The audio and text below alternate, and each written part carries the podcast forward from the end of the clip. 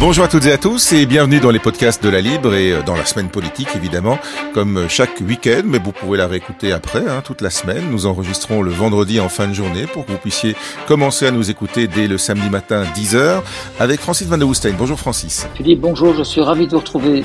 Alors c'est une semaine, euh, ce serait une semaine Covid-free euh, cette semaine dans la semaine politique. Voilà, on va faire. Et, et, pourvu qu'il y en ait de plus en plus d'ailleurs, cette semaine a été marquée par deux deux événements, je pense, deux informations importantes sur le plan politique belge. Et on va commencer quand même par quelque chose qui touche euh, à la vie de tous les jours, c'est euh, l'accord sur la réforme du marché du travail. Oui, alors il faut savoir que c'est un projet que le gouvernement porte depuis quand même un certain nombre de mois, un projet très important porté par euh, le ministre socialiste d'Hermagne.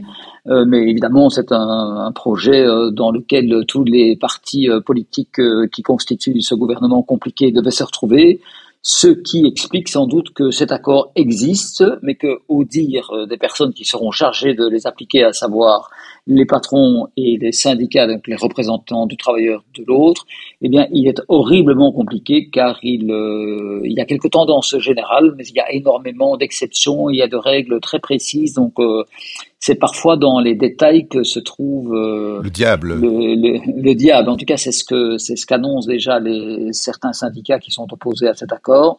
Oui, notamment le syndicat euh, libéral qui euh, qui euh, qui râle, donc est très critique sur la méthode de travail et sur ce qui a été décidé, alors que on s'attendrait de la part du syndicat libéral qui est donc représenté, en, son courant est censé être représenté au gouvernement, à voir les choses d'une autre manière. Mais il y a, y a vraiment eu un découplage hein, ces dernières années entre les, les, syndicats et les partis auxquels ils étaient associés. Oui, oui tout à fait. Enfin, il faut, enfin, peut-être du côté de, de, de du Parti socialiste, de la FGTB, voire du PTB, là, je veux dire que la gauche euh, se, se ressout, je veux dire, de, de temps en temps. Mais euh, voilà, si on veut analyser le fond de, de cet accord, euh, il y a quand même quelques avancées, je trouve, qui sont intéressantes. Il faut quand même préciser aussi qu'il s'adresse euh, au secteur privé et que la fonction publique n'est pas concernée, ce qui est sans doute un peu dommage, mais là, on sait que les syndicats sont assez réticents. La principale avancée, donc l'objectif, je dirais, hein, l'objectif global, c'est quand même d'augmenter le taux d'emploi, hein, donc le nombre de personnes qui euh, sont effectivement au travail par rapport à la population active. L'objectif est d'atteindre 80% du taux d'emploi en 2030, alors qu'on est à 71% pour l'instant, mais il y a de grandes différences, disparités euh, régionales. Ça ne vous étonnera pas si je, euh, si je dis que le taux d'activité, le taux d'emploi est plus important en Flandre qu'au sud et au centre du pays. Oui, on pourrait s'y attendre. Il suffit de regarder les taux de chômage aussi qui sont fondamentalement différents. Hein. Oui, oui, oui, oui. Mais bon, ne soyons pas, on ne doit pas se flageller. Je veux dire, il y a des, il y a, hein, on sait bien que la Wallonie est un, progresse, mais elle progresse. Euh, il y a eu un peu de retard à l'allumage. Il y a un peu, il y a un peu, elle progresse, disons, plus, plus lentement que le nord du pays, qui forcément n'attend pas la Wallonie pour progresser de son côté. Je disais principale euh, avancée, pardon Philippe, c'est la semaine des quatre jours, évidemment. Mhm. La semaine, oui, semaine de travail de quatre jours. Et donc cela ne signifie pas évidemment que la durée du temps de travail euh, change, euh, mais c'est l'exécution de la même durée sur quatre jours qui a été euh, proposée. Donc, ah, c'est là où les, où les, les, les gens de gauche et singulièrement les, les, syndicats râlent le plus justement parce que eux, eux n'attendaient qu'une seule chose, c'est une véritable réduction du temps de travail et pas une modulation du temps de travail quelque part. Oui, il s'agit bien, comme vous l'avez dit, d'une modulation du temps de travail. Donc, euh, le, ça veut dire que le travail que l'on réalise habituellement donc pourra être fait non plus sur cinq jours, mais sur quatre jours avec un maximum de 9h30 euh, par jour, voire même 10 heures selon certaines conventions euh, collectives. Et il faut quand même euh, préciser que l'initiative en revient aux travailleurs hein, et que l'employeur pourra euh, refuser mais devra motiver son refus. Et donc, euh, c'est une réforme qui est globalement, disons, principalement destinée aux parents euh, séparés, voire aux travailleurs en situation de coparentalité, par exemple. Mhm. euh, et ça peut effectivement euh, répondre à des, à des vrais soucis d'organisation euh, familiale, et ça peut se faire au bénéfice, je dirais, du travailleur, euh, des enfants, voire même des, des entreprises aussi. Donc, c'est une je pense que c'est un, c'est un progrès. Il faudra voir évidemment l'applicabilité, désolé pour ce mauvais euh, terme. Euh, voilà, mais euh, en soi, donc ça ne s'agit pas d'une réduction collective de la durée du temps de travail, mais comme vous l'avez dit, d'une autre euh, organisation. En fonction de la taille des entreprises aussi, tout le monde, enfin c'est, mais c'est, le cas depuis toujours, hein, on n'est pas tous logés à la même enseigne, il y a généralement plus d'avantages dans les grandes entreprises que dans les, les, petites. Ça vaut aussi par exemple pour le droit à la déconnexion, qui est garanti pour les, les, les, grandes entreprises, mais euh, c'est plus variable pour les PME par exemple. Oui, oui, donc là c'est vrai que le rapport euh, au, au, au, travail, je veux dire dans les PME est peut-être euh, plus, plus, plus difficile à à, répartir, puisque forcément la masse des collaborateurs est moins importante, et mhm. donc là, le, le, le, droit à la déconnexion est moins automatique, je dirais, tandis que dans les, dans, dans les grandes entreprises, il est entre guillemets sacralisé, donc quand vous n'êtes pas... Euh, enfin, je veux dire, quand vous, vous, avez un droit à la déconnexion, ce qui est plutôt bien en soi, parce que on sait que euh, certaines personnes, disons, par euh, souci du travail bien fait, ont parfois tendance à rester connectées euh, plus que leurs heures de travail effectives. Euh, bah, Comme dans nos métiers, hein, Francis. Euh, oui, oui. Par exemple. oui, oui, oui, oui. Mais, nous, ce sont des vocations, c'est différent. voilà. Il y a un autre point important, c'est le droit à la formation, que je trouve euh, bien. Évidemment, il est, on pourra regretter qu'il ne soit que de trois jours de formation par an, hein, euh, ce qui est quand même déjà très bien, évidemment, puisqu'il y a des métiers dans lesquels il faut se former régulièrement, et j'ai presque envie de dire que tout, cela touche tous les métiers, qu'ils soient manuels ou, ou euh, intellectuels. Là encore, donc il y a des différences entre les grandes entreprises et les entreprises de, de, de, de moins de, de travailleurs. Et il faut encore préciser que cet accord, ben, nous n'allons pas entrer dans trop de détails, mais concerne également l'e-commerce. Hein, vous savez que ça a provoqué un. Ah ben, il y a eu la sortie de Paul Magnette hein, qui, qui voulait un pays euh, sans sans e-commerce et ça, il s'est fait railler de toutes parts. Hein. Oui, oui, oui. Il, il est revenu sur ses propos après pour voilà. oui, je dois à la vérité de dire que le journaliste qui a enregistré l'interview a, après deux trois jours, expliqué que euh, Paul Magnette s'était exprimé à titre d'humour, donc faisait de l'humour en disant qu'il voulait un pays. Mais donc, ce qui est intéressant ici, c'est que euh, on a ouvert la porte, mais pas complètement. Oui, c'est-à-dire que ben, oui, enfin, en même temps, il faut reconnaître que l'e-commerce euh, n'est pas du tout banni, euh, comme non, non, non, du tout. la plaisance. Au contraire, parce qu'on sait très bien que notre euh, le manque de flexibilité qui touche certaines entreprises qui sont sensibles à l'e-commerce euh, a fait que nous avons perdu euh, l'implantation de certains gros, grands groupes euh, internationaux sur notre sol. Mmh. Alors on peut considérer que c'est très mal d'avoir Amazon ou Alibaba parce que ça ne, parce que ça favorise des achats rapides voire compulsifs et que ça ça, ça entraîne des, des de la pollution dire, par exemple. de la pollution oui oui tout à fait il n'empêche que ça crée aussi des emplois mais que la pollution est quand même là, sauf que les emplois sont ailleurs. Oui, oui, comme le disait, euh, je ne sais plus quel élu euh, à Liège, euh, qui était face un jour à des riverains qui considéraient que l'aéroport de Liège faisait trop de bruit, ce que je peux évidemment euh, entendre. Il disait simplement le bruit, c'est de l'emploi. Bon, c'est un peu caricatural, mais euh, voilà. Oui, oui, non, mais je, je replace cela dans son contexte. Non, ce qui est intéressant, c'est euh, toute la polémique concernant les, vous savez, les, les, travailleurs de Deliveroo, par exemple, ou ces entreprises euh, qui emploient du oui, des travailleurs, qui sont un peu dans une dans une zone grise en, en matière de statut, enfin même pas grise. Voilà. Et donc il y a quand même une avancée là, il faut bien reconnaître, puisqu'il y aura une présomption réfragable de contrat de travail sur la base de huit critères dans lesquels nous n'allons pas entrer. Et donc, si vous voulez, la tendance est quand même d'essayer de donner à ces travailleurs faut quand même bien dire précaire, donc un statut un peu plus stable. Mais donc globalement, il y a quand même une flexibilité qui est euh, comment dire qui est qui est euh, engendrée par ce par ce grand accord sur le, la réforme du marché du travail, avec une tentative de protection de certains travails qui sont plus précaires que d'autres. Il y a également donc cette euh, cette comment, décision euh, sur le travail de nuit, puisque là, là aussi, il y avait une forte réticence de la part des, représentants des, syndicats. Et donc, le travail de nuit entre 20h et minuit est possible. Hein, mhm. Donc, euh, euh, évidemment, moyennant, bien sûr, des, des, primes salariales additionnelles, ça, ça, ça, va de soi. Mais donc, là aussi, on a ouvert la porte à des, à des, à des conventions qui permettent un travail de nuit. Ce qui est intéressant, c'est de voir la manière dont effectivement le nord et le sud du pays ont, ont réagi. Alors qu'au début, les, au sud du pays, les, syndicats étaient vent debout, debout contre cet accord, les représentants patronaux du nord du pays ont également estimé que cet accord n'était pas exceptionnel, mais eux pour des raisons inverses. Eh oui, pas assez à droite pour eux. Voilà, c'est-à-dire qu'ils estiment que cet accord euh, ne permettra pas de résoudre le principal problème auquel la Flandre est confrontée euh, aujourd'hui, à savoir des pénuries de main-d'œuvre. Donc, eux auraient voulu qu'il y ait dans l'accord qu'il y ait dans l'accord des dispositions plus coercitives qui permettent de, de, de pousser les, les, les malades de, de, longue durée, par exemple, à un moment donné, d'être, de, de, retrouver euh, le chemin du, du, travail. Il faut quand même rappeler qu'en Flandre, il y a 190 euh, métiers pour l'instant euh, déclarés en pénurie et que des entreprises flamandes ont énormément de peine à recruter euh, certains, du, enfin, du personnel, soit qualifié ou enfin du personnel très particulier.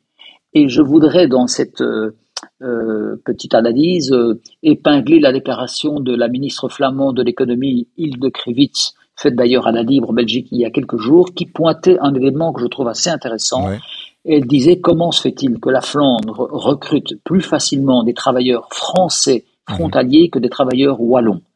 J'ai lu ça aussi. Effectivement, on peut se poser la question. Oui, oui. Alors, de nouveau, je ne veux pas dire que la, la, la, la Wallonie est la terre de l'assistanat, pas du tout. Je trouve qu'il y a de nouveau des gros efforts qui sont euh, réalisés pour augmenter la, la qualification de la main-d'œuvre. Mais cela dit, il faut bien reconnaître que c'est une que c'est une vraie question qu'elle qu'elle pose là. Et donc, pourquoi la Flandre a-t-elle tant de difficultés à recruter la main-d'œuvre au sud du pays, la main-d'œuvre qu'elle ne trouve pas chez elle ou alors qu'elle trouve euh, en Flandre? Et Hilde-Krevitz euh, donc qui est une ministre euh, CVP, euh, CDV, excusez-moi, pardon, oui, oui, je retarde de quelques années. Euh, non, mais estimer que c'est vraiment la conception du travail qui est différente entre le nord et le sud du pays, ce qui pousse son parti évidemment à réclamer une certaine régionalisation de certaines dispositions en matière de droit euh, euh, au travail. Donc, je, c'est-à-dire que le, effectivement, en soi, le travail c'est un peu ma conception aussi, ça n'est pas une peine, c'est une occasion de dire de, se réaliser dans le travail. Il faut simplement que les personnes euh, soient euh, diplômées, correctement qualifiées et qu'elles parviennent à trouver le, job qui convient à leur, euh, à leur talent, voire à leur génie. Mais donc ça, c'est un petit peu une réflexion plus philosophique, si vous voulez.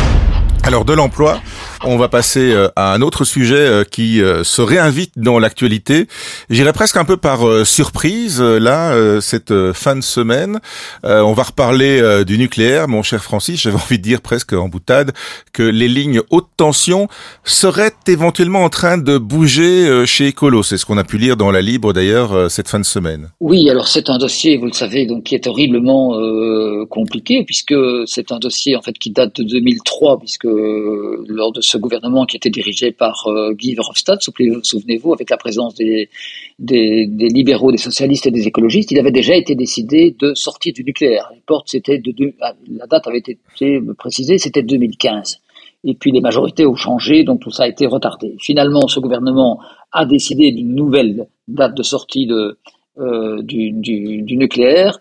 La question étant de savoir si l'on prolonge, donc en 2025, la question est de savoir si l'on prolonge ou pas deux réacteurs nucléaires sur les sept dont la Belgique dispose. Alors, ça semblait plié.